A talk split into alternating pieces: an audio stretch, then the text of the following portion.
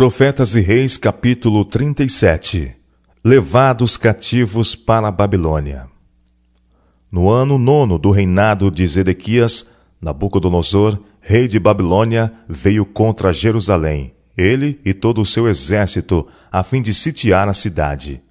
A perspectiva para Judá era desesperadora.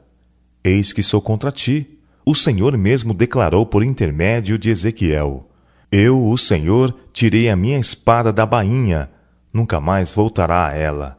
Todo o coração desmaiará, e todas as mãos se enfraquecerão, e todo o espírito se angustiará, e todos os joelhos se desfarão em águas. Derramarei sobre ti a minha indignação, assoprarei contra ti o fogo do meu furor. Entregar-te-ei nas mãos dos homens brutais, inventores de destruição. Ezequiel capítulo 21, versos 3, versos 5 a 7 e verso 31. Os egípcios procuraram vir em socorro da cidade sitiada, e os caldeus, com propósito de afastá-los, abandonaram por algum tempo o cerco da capital de Judá. A esperança repontou no coração de Zedequias, e ele enviou um mensageiro a Jeremias, pedindo-lhe que orasse a Deus em favor da nação hebreia. A terrível resposta do profeta foi que os caldeus retornariam e destruiriam a cidade. O decreto havia saído, mas não poderia a impenitente nação evitar os juízos divinos. Não enganeis as vossas almas. O Senhor advertiu seu povo. Os caldeus não se irão. Porque ainda que fericeis todo o exército dos caldeus, que peleja contra vós, e ficassem deles apenas homens trespassados, cada um se levantaria na sua tenda e queimaria fogo esta cidade. Jeremias capítulo 37, versos 9 e 10. O remanescente de Judá deveria ir em cativeiro, a fim de que aprendesse através da adversidade as lições que tinha recusado aprender em circunstâncias mais favoráveis. Deste decreto do santo vigia não haveria apelação. Entre os justos que ainda restavam em Jerusalém, a quem tinha sido tornado claro o propósito divino, Alguns havia que se determinaram colocar além do alcance das mãos cruéis a sagrada arca que continha as tábuas de pedra sobre a qual haviam sido traçados os preceitos do Decálogo. Isto eles fizeram. Com lamento e tristeza, esconderam a arca numa caverna, onde devia ficar oculta do povo de Israel e de Judá por causa de seus pecados, não mais sendo-lhes restituída. Esta sagrada arca ainda está oculta jamais foi perturbada desde que foi escondida. Por muitos anos, Jeremias havia estado perante o povo como uma fiel testemunha de Deus, e agora, estando a malsinada cidade prestes a passar às mãos de pagãos, ele considerou sua obra como terminada e apresentou-se para se ausentar, mas foi impedido pelo filho de um dos falsos profetas, o qual o delatou como estando prestes a se unir aos babilônios, a quem ele repetidamente insistira com os homens de Judá a que se submetessem. O profeta negou a mentirosa acusação, mas não obstante, os príncipes se iraram muito contra Jeremias e o feriram e o puseram na prisão. Jeremias capítulo 37, verso 15. As esperanças que haviam nascido no coração dos príncipes e povo, quando os exércitos de Nabucodonosor voltaram-se para o sul a fim de enfrentar os egípcios, logo caíram por terra. As palavras do Senhor tinham sido: Eis-me contra ti, ó Faraó, rei do Egito. O poder do Egito era apenas uma cana quebrada. E saberão todos os moradores do Egito. A inspiração havia declarado: Que eu sou o Senhor, porque se tornaram um bordão de cana para a casa de Israel. Eu levantarei os braços do rei de Babilônia, mas os braços de Faraó cairão, e saberão que eu sou o Senhor, quando eu puser a minha espada na mão do rei de Babilônia, e ele a estender sobre a terra do Egito. Ezequiel capítulo 29, verso 3 e 6, e capítulo 30, versos 25 e 26. Enquanto os príncipes de Judá estavam ainda baldadamente à espera do auxílio do Egito, o rei Zedequias, com ansiosos presságios, pensava no profeta de Deus que tinha sido posto na prisão. Depois de muitos dias, o rei mandou buscá-lo e perguntou-lhe secretamente: Há alguma palavra do Senhor? Jeremias respondeu: Há. E disse ainda: na mão do rei de Babilônia serás entregue. E disse mais Jeremias ao rei Zedequias: Em que tenho pecado contra ti e contra os teus servos e contra este povo para que me pusesseis na prisão? Onde estão agora os vossos profetas que vos profetizavam, dizendo: O rei de Babilônia não virá contra vós, nem contra esta terra. Ora, pois, ouve agora, ó rei, meu senhor, cai agora a minha súplica diante de ti. Não me deixes tornar à casa de Jonatas, o escriba, para que não venha morrer ali. Jeremias capítulo 37, versos 17 a 20. A isto ordenou Zedequias que eles pusessem a Jeremias no átrio da guarda e deram-lhe um bolo de pão cada dia, até que se acabou todo o pão da cidade. Assim ficou Jeremias no átrio da guarda. Jeremias capítulo 37, verso 21. O rei não ousou manifestar fé abertamente em Jeremias, embora seu temor o impelisse a buscar informação privada da parte do profeta era demasiado fraco para arrostar a desaprovação dos seus príncipes e do povo para submeter-se à vontade de Deus, como manifesta pelo profeta. Do átrio da guarda, Jeremias continuou a aconselhar submissão ao rei de Babilônia. Oferecer resistência era cortejar morte certa. A mensagem do Senhor a Judá era: O que ficar nesta cidade morrerá a espada, a fome e de pestilência. Mas o que for para os caldeus viverá, porque a sua alma lhe será por despojo e viverá. Claras e positivas eram as palavras proferidas. No nome do Senhor, o profeta declarou ousadamente: Esta cidade infalivelmente será entregue nas mãos do exército do rei de Babilônia, e ele a tomará. Jeremias capítulo 38, versos 2 e 3. Afinal, os príncipes, exasperados com os repetidos conselhos de Jeremias, que eram contrários à política de resistência por eles adotada, fizeram um vigoroso protesto perante o rei, insistindo em que o profeta era um inimigo da nação e que suas palavras tinham enfraquecido as mãos do povo e acarretando infortúnio sobre eles. Por isto, ele devia ser condenado à morte. O rei, acovardado, sabia que as acusações eram falsas, mas, para cativar os que ocupavam posição elevada e de influência na nação, simulou crer em suas falsidades e entregou-lhes as mãos a Jeremias para fazerem com ele o que quisessem. O profeta foi lançado no calabouço de Malquias, filho do rei, que estava no átrio da guarda, e desceram a Jeremias com cordas. Mas no calabouço não havia água, senão lama, e atolou-se Jeremias na lama. Jeremias capítulo 38, verso 6. Mas Deus suscitou-lhe amigos, os quais procuraram o rei no interesse dele, e conseguiram que de novo fosse removido para o átrio da guarda. Uma vez mais, o rei, em caráter privado, mandou em busca de Jeremias e ordenou-lhe que fielmente reverisse os propósitos de Deus para com Jerusalém.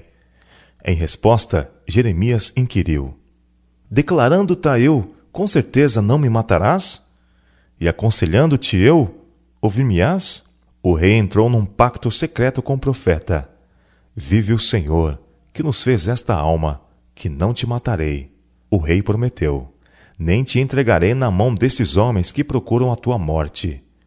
Jeremias capítulo 38, versos 15 e 16. Havia ainda oportunidade para que o rei revelasse disposição de acatar as advertências de Jeová e assim temperar com misericórdia os juízos já então caindo sobre a cidade e a nação. Se voluntariamente saíres aos príncipes do rei de Babilônia, foi a mensagem dada ao rei. Então viverá a tua alma, e esta cidade não se queimará fogo, e viverás tu e a tua casa. Mas se não saíres aos príncipes do rei de Babilônia, então será entregue esta cidade nas mãos dos caldeus, e eles a queimarão a fogo, e tu não escaparás das mãos deles. Receio-me dos judeus que se passaram para os caldeus, o rei suplicou, que me entreguem na sua mão e escarneçam de mim. Mas o profeta prometeu: Não te entregarão. E acrescentou um fervoroso apelo: Ouve, te peço, a voz do Senhor, conforme a qual eu te falo, e bem te irá, e viverá a tua alma. Jeremias capítulo 38, versos 17 a 20. Assim, até a última hora, Deus tornou clara a sua disposição de mostrar misericórdia aos que escolhessem submeter-se a seus justos reclamos. Tivesse o rei escolhido obedecer, a vida do povo teria sido poupada e a cidade se salvaria da conflagração. Mas ele pensou que tinha ido demasiado longe para recuar. Teve medo dos judeus, medo do ridículo, medo por sua vida. Depois de anos de rebelião contra Deus, Zedequias considerou ser demasiado humilhante dizer a seu povo: Aceito a palavra do Senhor, conforme pronunciada pelo profeta Jeremias. Não ouso aventurar minha guerra contra o inimigo em face de todas estas advertências. Com lágrimas, Jeremias suplicou a Zedequias para que se salvasse, bem como a seu povo. Com angústia de espírito, assegurou-lhe que, a menos que ele aceitasse o conselho de Deus, ele não escaparia com vida, e todas as suas posses cairiam nas mãos dos babilônios. Mas o rei havia iniciado a marcha no mau caminho e não conteria seus passos. Ele decidiu seguir os conselhos dos falsos profetas e dos homens a quem na realidade ele desprezava e que ridicularizavam sua fraqueza em se render tão prontamente aos desejos deles. Ele sacrificou sua nobre liberdade varonil e tornou-se um servil escravo da opinião pública. Sem nenhum propósito pré-determinado de fazer o mal, era não obstante irresoluto em permanecer corajosamente ao lado do direito. Convicto como estivesse do valor dos conselhos dados por Jeremias, não tinha energia moral para obedecer, e como consequência avançou firmemente na direção errada. O rei era, com efeito, demasiado fraco para concordar, viessem seus cortesões e povos a saber que ele tivera uma conferência com Jeremias. Tal era o temor do homem que havia tomado posse de sua alma. Se Zedequias se tivesse portado corajosamente e declarado que cria nas palavras do profeta, já cumpridas pela metade, que desolação teria sido evitada. Obedecerei, obedecerei ao Senhor, e salvarei a cidade de total ruína. Não ouso desrespeitar as ordens de Deus por causa do temor ou favor do homem. Amo a verdade, odeio o pecado, e seguirei o conselho do poderoso de Israel. Então o povo teria respeitado o seu corajoso espírito, e os que estavam vacilando entre a fé e a incredulidade teriam tomado firme posição ao lado do direito. O próprio destemor e justiça de sua conduta teriam inspirado a seus súditos admiração e lealdade. Ele teria alcançado amplo apoio, e Judá teria sido poupado dos inauditos ais da carnificina, da fome e do fogo. A fraqueza de Zedequias foi um pecado pelo qual ele pagou terrível preço. O inimigo varreu como uma avalanche irresistível e devastou a cidade. Os exércitos hebreus fugiram em confusão. A nação foi conquistada. Zedequias foi feito prisioneiro e seus filhos foram mortos diante de seus olhos. O rei foi levado de Jerusalém como um cativo. Seus olhos foram vazados. E uma vez chegado em Babilônia, pereceu miseravelmente.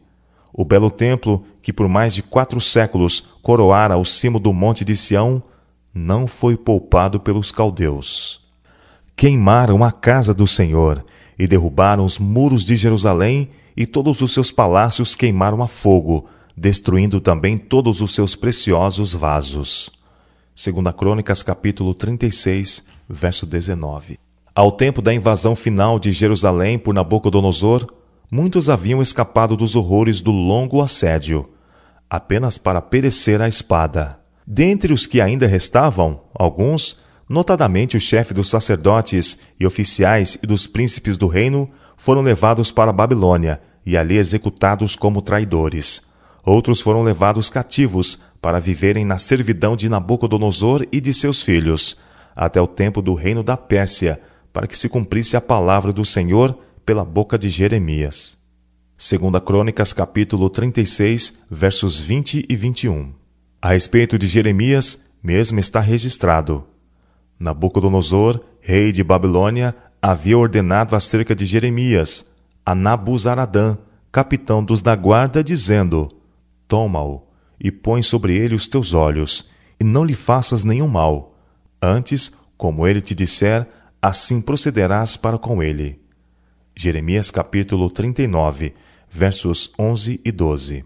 Liberto da prisão pelos oficiais babilônios, o profeta escolheu lançar sua sorte com debilitado remanescente, os mais pobres da terra, deixados pelos caldeus para serem vinheiros e para lavradores. Sobre esses, os babilônios puseram a Gedalias como governador. Apenas poucos meses haviam passado quando o novo governador foi traiçoeiramente morto. O povo pobre, depois de haver passado por tantas provas, foi finalmente persuadido por seus líderes a buscar refúgio na terra do Egito. Contra esta medida, Jeremias levantou sua voz em protesto. Não entreis no Egito, apelou ele. Mas o conselho inspirado não foi ouvido, e todo o resto de Judá, homens, mulheres e meninas, fugiu para o Egito. Não obedeceram à voz do Senhor e vieram até Táfnis. Jeremias capítulo 43, versos 5 a 7. As profecias de condenação pronunciadas por Jeremias sobre o remanescente que se havia rebelado contra Nabucodonosor, fugindo para o Egito, foram misturadas com promessas de perdão aos que se arrependessem de sua loucura e estivessem prontos para voltar. Conquanto o Senhor não poupasse aos que deixavam o seu conselho pelas sedutoras influências da idolatria egípcia, ele mostraria misericórdia para com os que se mostrassem leais e fiéis. Os que escaparam da espada tornarão da terra do Egito a terra de Judá, ele declarou. E saberá todo o resto de Judá, que entrou na terra do Egito para peregrinar ali, se subsistirá a minha palavra ou a sua. Jeremias capítulo 44, verso 28. A tristeza do profeta, em vista da completa perversidade dos que deviam ter sido a luz espiritual do mundo, sua tristeza pela sorte de Sião e do povo levado cativo para a Babilônia, é revelada nas lamentações que ele deixou registradas como memorial da estutícia de deixar os conselhos de Jeová pela sabedoria humana. Em meio à ruína operada, Jeremias pôde ainda declarar: As misericórdias do Senhor são a causa de não sermos consumidos. E sua constante oração era: esquadrinhemos os nossos caminhos, experimentemo-los e voltemos para o Senhor. Lamentações capítulo 3, versos 22 e 40. Embora Judá ainda fosse um reino entre as nações, ele inquiriria de seu Deus: De todo rejeitaste tu a Judá? Ou aborrece a tua alma Sião? E ele tinha ousado suplicar: não nos rejeites, por amor do teu nome. Jeremias capítulo 14, versos 19 e 21. A fé absoluta do profeta no eterno propósito de Deus de fazer que da confusão surgisse a ordem e de demonstrar às nações da terra e a todo o universo seus atributos de justiça e amor, levou-o agora a suplicar confiantemente em favor daqueles que tornassem do mal para a justiça. Mas agora Sião estava inteiramente destruída. O povo de Deus fora levado em cativeiro. Subjugado pela dor, o profeta exclamou: Como se acha solitária aquela cidade, dantes tão populosa? Tornou-se como viúva. A que foi grande entre as nações e princesa entre as províncias, tornou-se tributária. Continuamente chora de noite, e as suas lágrimas correm pelas suas faces. Não tem quem a console entre todos os seus amadores Todos os seus amigos se houveram aleivosamente com ela, tornaram-se seus inimigos. Judá passou em cativeiro por causa da aflição e por causa da grandeza da sua servidão. Habita entre as nações, não acha descanso. Todos os seus perseguidores a surpreenderam nas suas angústias. Os caminhos de Sião pranteiam, porque não há quem venha à reunião solene. Todas as suas portas estão desoladas, os seus sacerdotes suspiram, as suas virgens estão tristes, e ela mesma tem amargura.